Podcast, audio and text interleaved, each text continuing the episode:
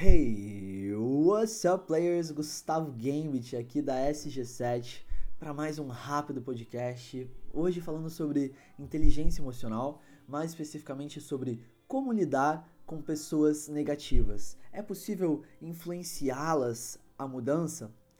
Quando você encontra pessoas muito negativas e você não precisa nem ter uma sensibilidade muito grande, ser sensível para ter a percepção de que elas estão esperando pela próxima coisa que vai deixá-las com raiva, para que elas possam externar essa energia negativa, para que elas possam se identificar com esse sentimento e para que elas não percam a falsa sensação do seu eu interior, o seu ego.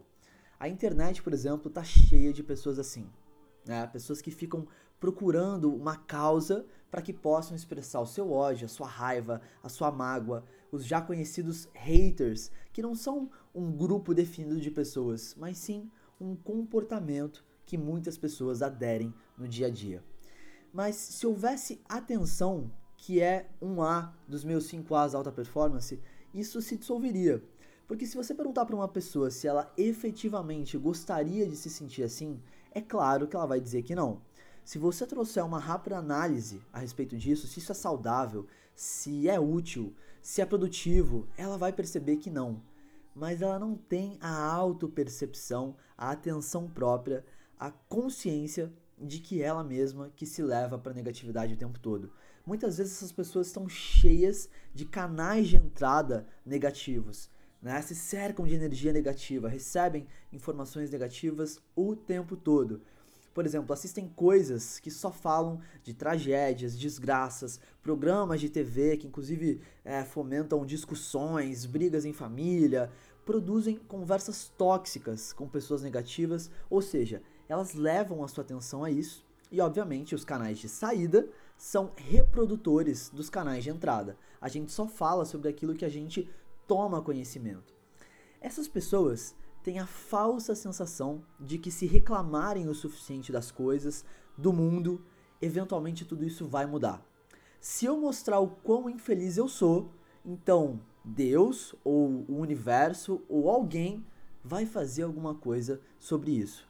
Muitos adultos realmente ainda acreditam naquilo que vivenciaram emocionalmente quando crianças, onde antes eles não estavam recebendo o suficiente. Então, ou eles percebem, eles sentem que não estavam recebendo o suficiente. Então eles começam a chorar e gritar, né? Ah, ah, e aí vem o pai, vem a mãe, que foi, que foi? E aí aquela coisa de eu quero, eu quero isso, tal. E aí, né, o pai e a mãe racionaliza e fala: "Não, não pode". E aí fica mais profundo ainda. Ah, mas eu quero, eu quero, eu quero. Não, já falei que não. Ah, eu quero, eu quero. Tá bom, tá aqui. Toma. Tum, né? Então eles aprendem uma lição, que infelicidade funciona.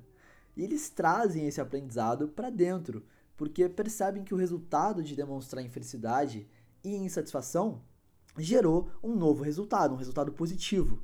Então, durante a vida, eles acessam inconscientemente essa crença de que se comportando assim vão gerar alguma mudança.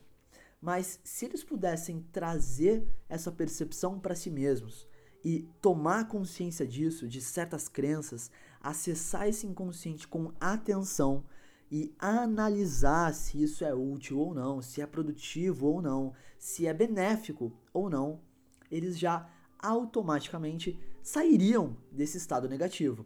Só por estarem refletindo a respeito disso, não mais se identificando com esse estado mental, mas na realidade de forma neutra, avaliando isso, eles já não mais estariam vivenciando isso e esse vício de estar o tempo todo negativo, num estado mental negativo. Já deixaria de ser um completo vício, porque agora eles teriam a percepção de que eles não são esse pensamento. Eles não são um produto desse pensamento. Esse pensamento não determina como eles se sentem, mas sim o contrário.